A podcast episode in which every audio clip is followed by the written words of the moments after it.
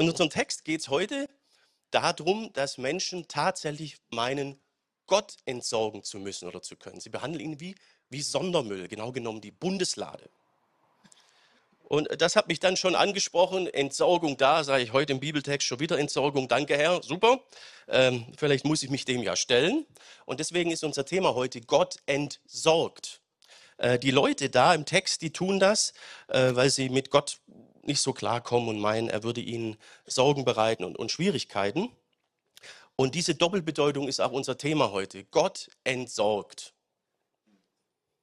Ne? Man kann ihn entsorgen, aber eigentlich ist eigentlich der, der entsorgen will. Und das ist unser Thema heute. Gott entsorgt. 1 Samuel 6, die Verse 1 bis 29. Äh, Wir sind gerade im Buch Samuel für die Gäste, die zum ersten Mal oder schon lange nicht mehr da waren. Und äh, ich gehe einfach mit euch hier durch den, durch den Bibeltext. Gott entsorgt. 1 Samuel 6. Ja, das fängt direkt an hier mit der Bundeslade, die ja entsorgt werden soll. Hier heißt es, die Bundeslade war nun schon sieben Monate lang bei den Philistern. Schließlich riefen sie ihre Priester und Wahrsager zusammen und fragten sie, was sollen wir mit der Lade des Herrn machen? Können wir sie einfach zurückschicken? Oder was müssen wir sonst noch tun? Bundeslade. Die Bundeslade ist eigentlich der heiligste Gegenstand in Israel. Er verkörpert die Anwesenheit Gottes und er steht, sie steht eigentlich im Heiligtum. Im späteren Tempel stand sie auch im sogenannten Allerheiligsten. Der Raum durfte nur einmal im Jahr vom obersten Priester betreten werden. Die Lade selbst war tabu. Sie durfte nicht berührt werden, nicht geöffnet werden. Da drin befanden sich die Schrifttafeln, mit denen Gott die zehn Gebote offenbart hat. Hochheilig. Israel hat Mist gebaut. Ähm, sie haben sie mit aufs Schlachtfeld genommen, weil sie meinten, sie könnten dadurch gegen die Philister gewinnen. Gott wollte das aber nicht. Und so konnten die Philister die Lade erbeuten. Sie sind aber nicht gut mit ihr umgegangen, sondern haben sie in den Tempel ihres Gottes Dagon gestellt, direkt neben Dagon. Das ging gar nicht gut. Das haben wir in der letzten Predigt gesehen. Wer es nicht mitgekriegt hat, kann es nachhören, äh, Podcast, Spotify oder auf unserem YouTube-Kanal. Also die Statue von Dagon, die lag am nächsten Tag auf dem Boden ohne Arme und Köpfe äh, und Kopf. Denn Gott sagt ihm, ich bin der Herr dein Gott. Und das Ganze ging Gott eben auf den Senkel und so breitete sich die Beulenpest unter den Philistern aus. Man, sie auch, man nennt sie ja auch Bourbonenpest. Und so meinten sie, jetzt müssen wir das blöde Ding wieder loswerden. Entsorgen. Lebensgefährlicher Sondermüll. Ja.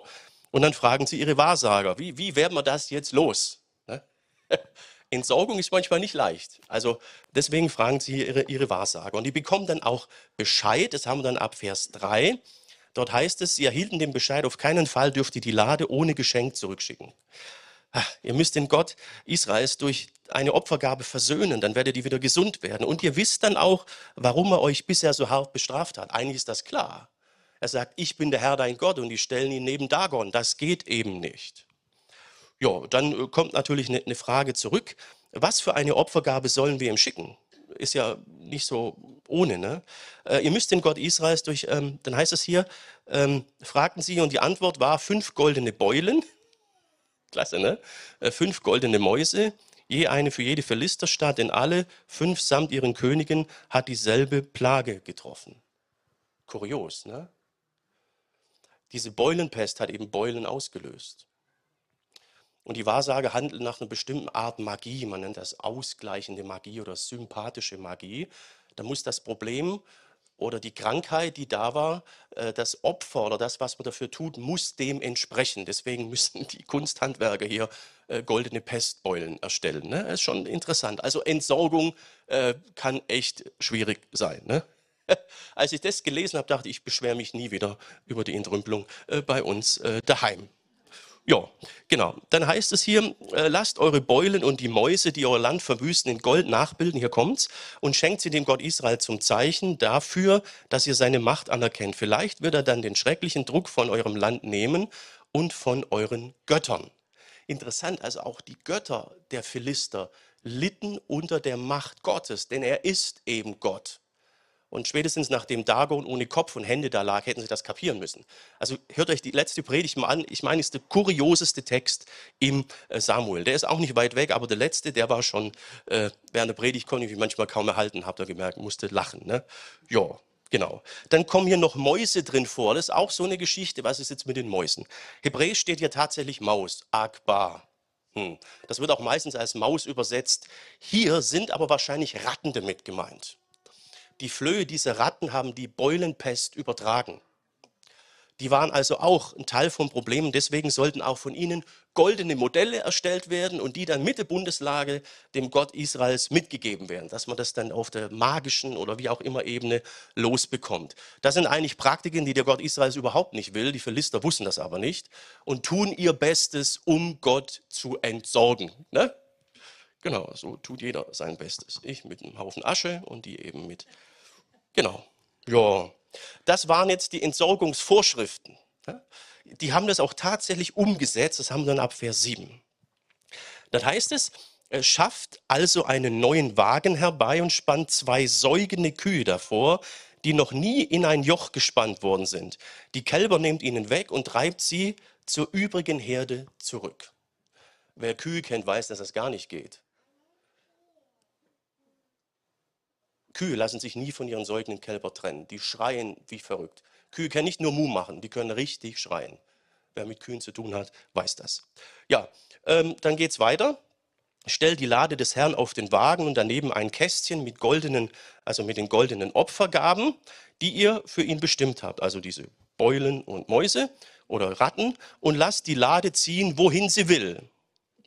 Genau. Dann sagen sie hier in Vers 9, dann wird sich zeigen, woher dieses große Unglück gekommen ist. Nehmt, nimmt die Lade den Weg in Richtung Bethshemesh, also in Richtung Israel, auf ihr eigenes Land zu. So war es der Herr, der uns diese Plage geschickt hat. Führt sie, äh, fährt sie in eine andere Richtung. Dann wird nicht vom Herrn, dann, äh, äh, Moment, wissen wir wenigstens, dass wir nicht vom Herrn bestraft worden sind, sondern die Plage uns nur zufällig getroffen hat. Also die sind immer noch nicht ganz sicher, das kann doch gar nicht sein, dass der Herr so viel Macht hat, auch über unsere Götter. Ist aber so. Und der Hintergrund ist einfach, dass die Kühe normalerweise instinktiv zurück zu ihren Kälber gehen. Ja? Wenn die das jetzt nicht tun, sondern mit dem Ding nach Israel fahren, ist das nicht normal. Das ist absolut nicht normal. Dann ist klar, hier hat der Herr die Hände im Spiel. Er ist die Ursache der Plage und er kann uns jetzt auch helfen. Und das ist tatsächlich so. Sie hätten die Bundeslade nicht in den Tempel eines fremden Gottes stellen sollen. Das war ein Riesenfehler. Und so, so geht das dann jetzt hier, hier los. Entsorgung. Also, was haltet ihr von der Entsorgungsvorschrift hier? Stell mal vor, ihr kriegt solche Vorschriften beim Entrümpeln. Ich, jetzt, ich hätte mal echt, ich weiß gar nicht, was ich gemacht hätte. Ich hätte wahrscheinlich auch die Beulen gekriegt. Das gibt es gar nicht. Also das kann echt, echt schwierig sein und das haben wir jetzt eben hier. Und ihr müsst mal gucken, die Lade ist für die Leute hier echt wie eine Art Sondermüll. Ne, tödlich, bringt Beulen, Pest und die haben ganz genau, wie kriegen wir dieses blöde Ding weg? Wir müssen Gott entsorgen. Und das ist gar nicht so leicht. Ne? Also das ist der erste Gedanke auch für uns heute, die erste Botschaft, die Schwierigkeit, Gott loswerden. Das ist gar nicht so leicht, Gott loswerden. Erste Botschaft. Riesenschwierigkeit. Die haben es natürlich geschafft, ne? die Bundeslade war dann weg, das kommt dann auch, aber sie sind Gott nie losgeworden. In Form von Israel ist er ihnen immer wieder begegnet. Die hatten immer wieder Probleme damit, weil Gott eben Gott ist. Und der Grund war eben das Verhalten, das Verhältnis, das sie zu ihm hatten. Sie hätten sich mal entscheiden müssen, aber so hin und her, das funktioniert dann eben nicht. Man kann natürlich gottlos leben, Manche tun das auch bewusst, um Gott loszuwerden. Aber auch das wird nicht gelingen. Das äh, zeigt die Bibel an ganz, ganz vielen Stellen. Ich habe hier mal ein paar Verse aus Psalm 139. Da heißt es, wohin kann ich gehen, um dir zu entrinnen? Wohin fliehen, damit du mich nicht siehst? Hm. Steige hinauf in den Himmel, steige ich hinauf in den Himmel, äh, du bist da, verstecke ich mich in der Totenwelt, da bist du auch. Also Gott zu entfliehen ist gar nicht so leicht. Dann heißt es hier, fliege ich dorthin, wo die Sonne aufgeht oder zum Ende des Meeres, wo sie versinkt, auch dort wird deine Hand nach mir greifen. Auch dort lässt du mich nicht los. Wie wollen wir Gott entfliehen? Nächster Versuch, Vers 11. Sage ich, Finsternis soll mich bedecken, also richtig dunkel. Engländer sagen, glaube ich, Pitch Black, also schwäbisch, Kur sagt Nacht. Da kommt wieder Kuh drin vor, ne? Ähm, rings um mich werden. So hilft mir das auch nichts, denn auch die Finsternis ist für dich dunkel und die Nacht ist so hell wie der Tag. Geht nicht. Joe. Gott ist allgegenwärtig. Seit es die Menschen gab, hat er alles gesehen. Alles gehört, auch jeden Gedanken. Wie wäre deine Stimmungslage, wenn das bei dir auch der Fall wäre? Alles gesehen, alles gehört, jeden Gedanken, seit es die Menschen gibt.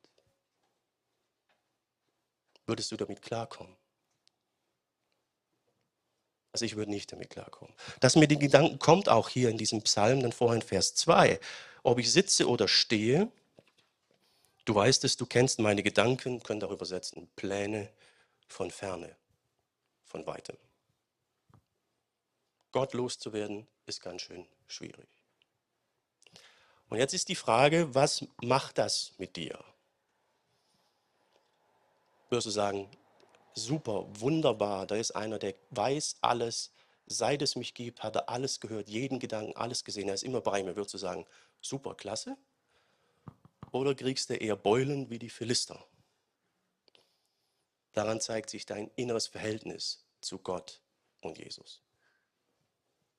Was macht diese Botschaft mit dir? Das ist die Frage. Die kann, das kann sehr, sehr verschieden sein. Manche freuen sich, sagen super, andere nee.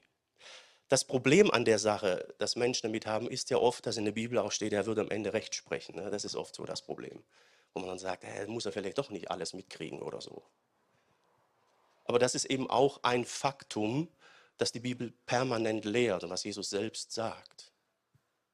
Wir haben das in der, in der Offenbarung. Ne? Dort heißt es, dann sah ich einen großen weißen Thron und der auf dem darauf sitzt. Äh, die Erde und der Himmel flohen bei seinem Anblick und verschwanden für immer. In Jesaja heißt, die Menschen sagen sogar zu den Gebirgen, fallt auf uns, dass wir bloß nicht von dem gesehen werden, der auf dem Thron sitzt, denn hier sitzt der Allmächtige. Und die stellen ihn neben Dagon in den Tempel. Das ging nicht. Da wird es auch um Fakten gehen. Ne? Da heißt es, ich sah alle Toten, hohe und niedrige vor dem Thron stehen, die Bücher wurden geöffnet, in denen alle Taten aufgeschrieben sind. Dann wurde noch ein Buch aufgeschlagen, das Buch des Lebens. Durch Jesus stehen wir in diesem Buch. Den Toten wurden das Urteil gesprochen, das richtete sich nach ihren Taten, die in den Büchern aufgeschrieben waren. Jede seriöse Rechtsprechung orientiert sich an Fakten. Hier wird eine Faktensammlung genannt, die alles übersteigt, was wir uns in dieser Welt nur vorstellen können. Gott, der alles sah, seit es die Menschen gab. Hm. Was macht das mit dir? Ich habe letztens mit Nachbarn gesprochen, die sagten mir, sie haben den Glauben an die Menschheit komplett verloren. Ähm, sie dachten, sowas mit Ukraine und dem Ganzen wäre nicht mehr möglich. Sie dachten schon, das Jahrhundert der Seuchen hätten wir uns hinter uns gelassen. Worauf soll sich der Glaube beziehen? Der Glaube an die Menschheit oder an Gott und Jesus? Das ist auch ein Grund für die Rechtsprechung hier. Wir brauchen sie. Habt ihr mitgekriegt, jetzt kam in den Nachrichten, dass ein russischer Soldat angeklagt wurde wegen Kriegsverbrechen. Wenn ihr mal im Internet recherchiert, nicht geklärte Verbrechen und Dinge, ihr werdet eine Latte finden, die ist elendslang. Und das wird sich auch in Zukunft nicht ändern. Wie soll hier Gerechtigkeit geschehen, ohne dass Gott am Schluss final Recht spricht? Es wird ohne Gottes Rechtsprechung keine endgültige Rechtsprechung und Gerechtigkeit geben. Nur er weiß, wer noch irgendwo verscharrt wurde. Und es wird ans Licht kommen. Wollen wir darauf verzichten? Hm. Ja. Wie ist das mit der Unabhängigkeit? Wir kriegen jetzt ja Laufen mit. Wir, wir, geben uns viel Mühe als Menschen, das ist super. Wir wollen einheitliche Standards, international, Kriegsverbrechertribunal und, und, und. Aber wir sehen permanent, die haben nicht auf alles Zugriff. Sie unterliegen den Mächten und Dingen dieser Welt. Gott nicht. Wir haben es hier stehen. Hohe und Niedrige stehen vor dem Thron Gottes. Petrus sagt, er richtet vollkommen, ohne Ansehen der Person. Niemand kann ihn beeinflussen. Er hat alles gesehen. Und sein Ziel war von Anfang an endgültige Gerechtigkeit, eine andere Welt. Petrus sagt, einen neuen Himmel und eine neue Erde, in der Gerechtigkeit wohnt, eine, die wir Menschen nicht schaffen können. Das Gute ist aber, dass Gott nicht so gern Richter ist. Jesus auch nicht. Er ist lieber Retter. Darum wurde er Mensch. Das spricht er an vielen Stellen immer wieder selbst auf, zum Beispiel hier in Johannes, da sagt er, ich versichere euch, Amen, alle, die auf mein Wort hören und dem glauben, der mich gesandt hat, haben das ewige Leben. Sie kommen nicht mehr vor Gottes Gericht. Sie haben den Tod schon hinter sich gelassen, das unvergängliche Leben erreicht. Warum? Weil sie zu Jesus Ja sagten und ihm nachfolgen, weil sie sich jetzt schon in diesem Leben seinem Reich unterstellen. Und so ist alles gewonnen. Im Johannesevangelium, nee, Johannesbrief steht sogar, wenn wir mit Zuversicht und Freude auf den Tag schauen können, wenn er wiederkommt und Gericht hält, dann ist klar, dass wir zu Jesus gehören. Denn dann wissen wir, wir haben nichts zu befürchten. Aber die endgültige, finale Gerechtigkeit wird kommen und sie muss kommen. Dann sind alle gleich und es gelten seine Maßstäbe. Die Philister versuchen dann, ne, Gott loszuwerden, entsorgen und sie wollen sich dem ersten Gebot, wo er sagt, ich bin der Herr dein Gott, nicht stellen. Wir haben doch Dagon und unsere anderen Götter, das kann doch nicht sein. Aber es gelingt ihnen nicht. Gott loszuwerden wird uns nicht gelingen. Aber er ist sogar Mensch geworden, um uns wirklich auf Augenhöhe begegnen zu können. Was hätte er mehr tun sollen? Gott entsorgt. Welche Bedeutung gilt für dich? Das ist die Frage. Ja, dann geht es dann hier, hier weiter, Vers 10. Ähm, ja, die machten das dann so, also genauso machten es die Leute. Sie sahen zwei säugende Kühe, spannten sie vor den Wagen, sperrten deren Kälber äh, daheim ein.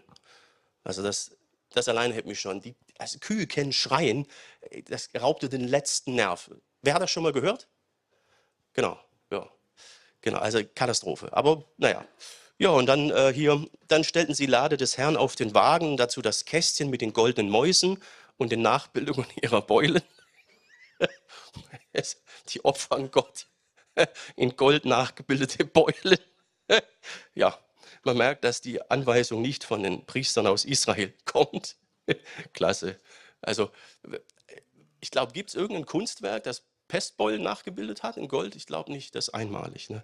Ja, dann heißt es hier in Vers 12, die Kühe schlugen die Richtung nach Bethschemisch ein, sie nahmen den kürzesten Weg, richtig interessant, und wichen weder rechts noch links davon ab.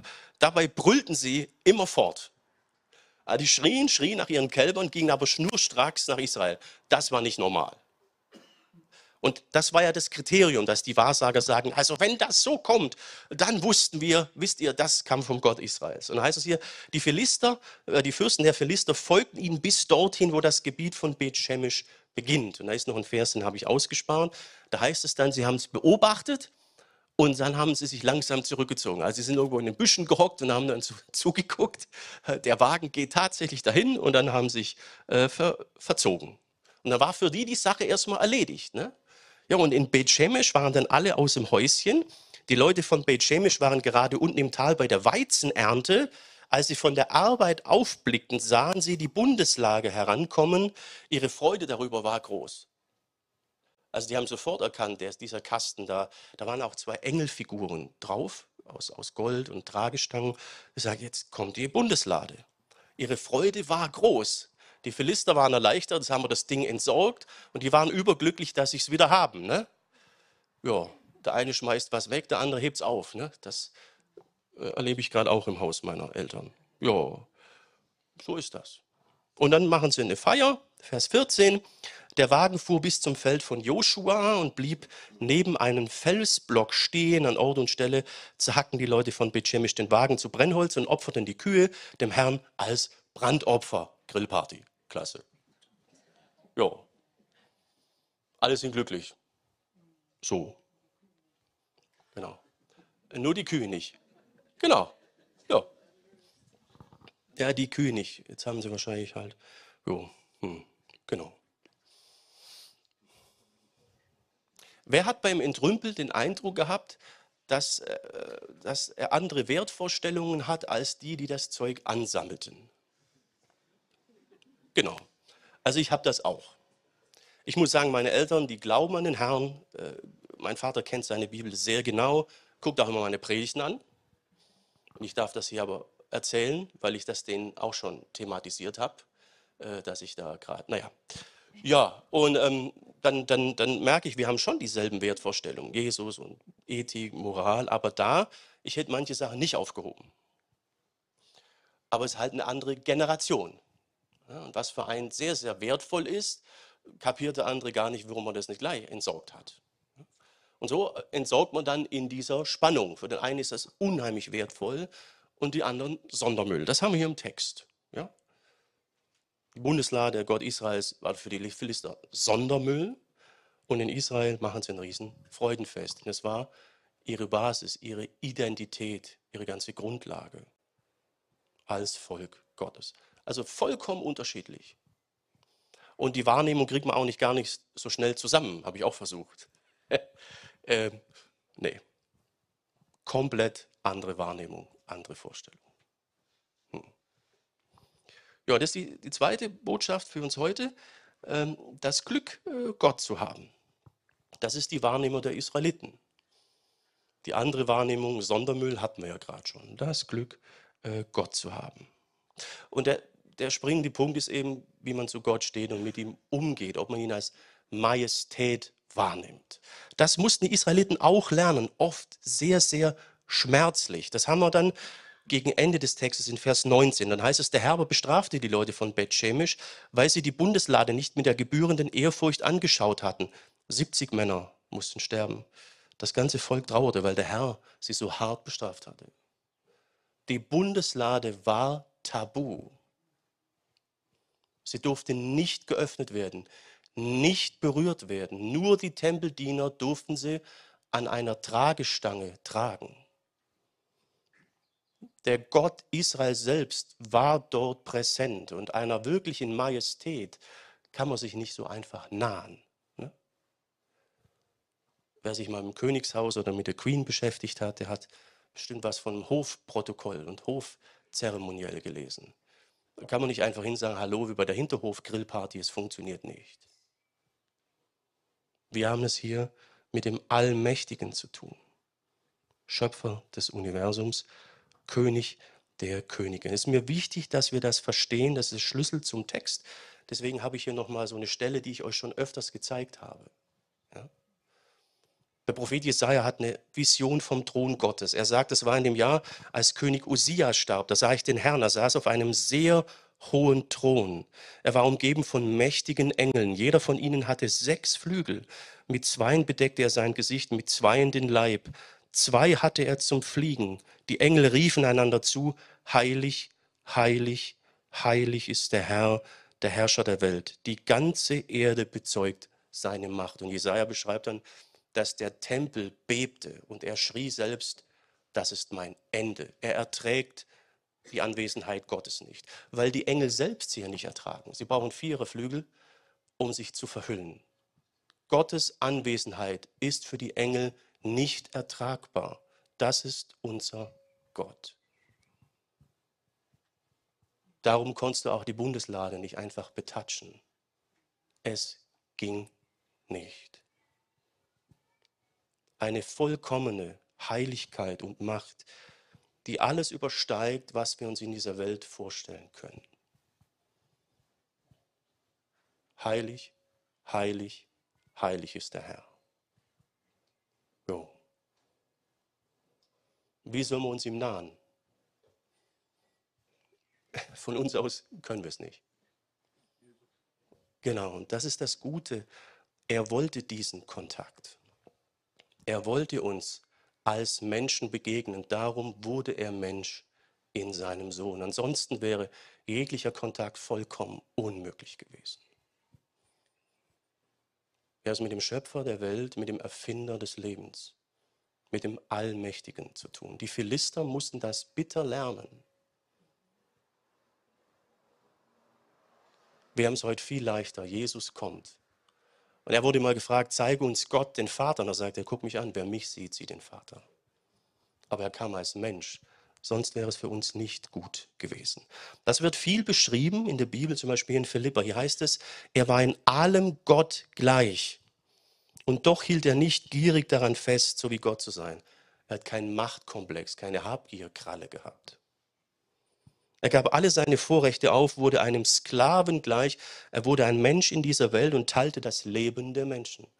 Er lebte 33 Jahre in dieser Welt, dann wurde er gekreuzigt. Und diesen Weg ging er freiwillig, um alles, was zwischen uns und Gott nicht passt, unsere Schuld und Sünde, auf sich zu nehmen.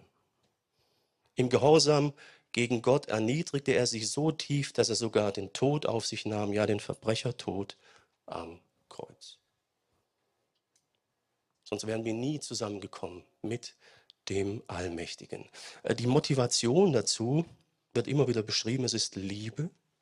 Wir haben das hier in Johannes 3, Vers 16. Gott hat die Menschen so sehr geliebt, dass er seinen einzigen Sohn hergab. Nun werden alle, die sich auf den Sohn Gottes verlassen, nicht zugrunde gehen, sondern ewig leben. Sie sind eins mit Gott, wenn sie eins werden mit dem Sohn. Der vollkommen Heilige wird einer von uns. Beste Botschaft dieser Welt. Was macht das mit ihr? Wie gehen wir am besten damit um? Bibel sagt da viel zu. Jesus sagte den Menschen damals nicht so sehr viel. Er sagte nur drei Worte, folge mir nach. Er möchte mit uns den Bund fürs Leben schließen, den Bund für die, für die Ewigkeit. Manche unter uns haben den Bund fürs Leben mit einem Menschen geschlossen. Jesus, Gott möchte es mit dir tun. Das hat was zu tun mit dir, deiner Persönlichkeit und äh, deiner Biografie. Das ist ja unser Oberthema, Biografie und Gottes Fußstapfen. Ich habe schon oft Gespräche gehabt mit, mit Paaren und das war dann ein bisschen schwierig, weil man den Bund fürs Leben geschlossen hatte, aber er oder sie hat den anderen nur bis zu einem gewissen Teil an sich rangelassen, in sein Leben gelassen, sonst so ein bisschen sein eigenes Ding gemacht. Hm. Der andere oder sie wurde nie Teil der Biografie des anderen. Und da fühlt sich der eine schnell so ein bisschen entsorgt. Ne? Ich bin für gewisse Dinge richtig und brauchbar, aber ansonsten macht er oder sie sein, sein eigenes Ding. Das funktioniert mit Gott und Jesus nicht. Also sein Ziel ist nicht, dass wir ein paar fromme Dinge in unser Leben aufnehmen und so ein bisschen christlich werden. Sein Ziel ist, dass wir den Bund für die Ewigkeit mit ihm schließen. Dass er unsere Biografie wird. Es ist nicht anders wie bei einer Ehe. Es gab solche Leute in Israel auch, die das praktiziert haben. Da wurde dann auch die Bundeslade hingebracht nach Kiriat Jerim und dort war sie, weil die Leute dort mit Gott umgehen konnten. Sie hatten den Bund mit ihm geschlossen. Das war viel komplizierter im Alten Testament. Heute haben wir es viel leichter. Jesus war Mensch geworden.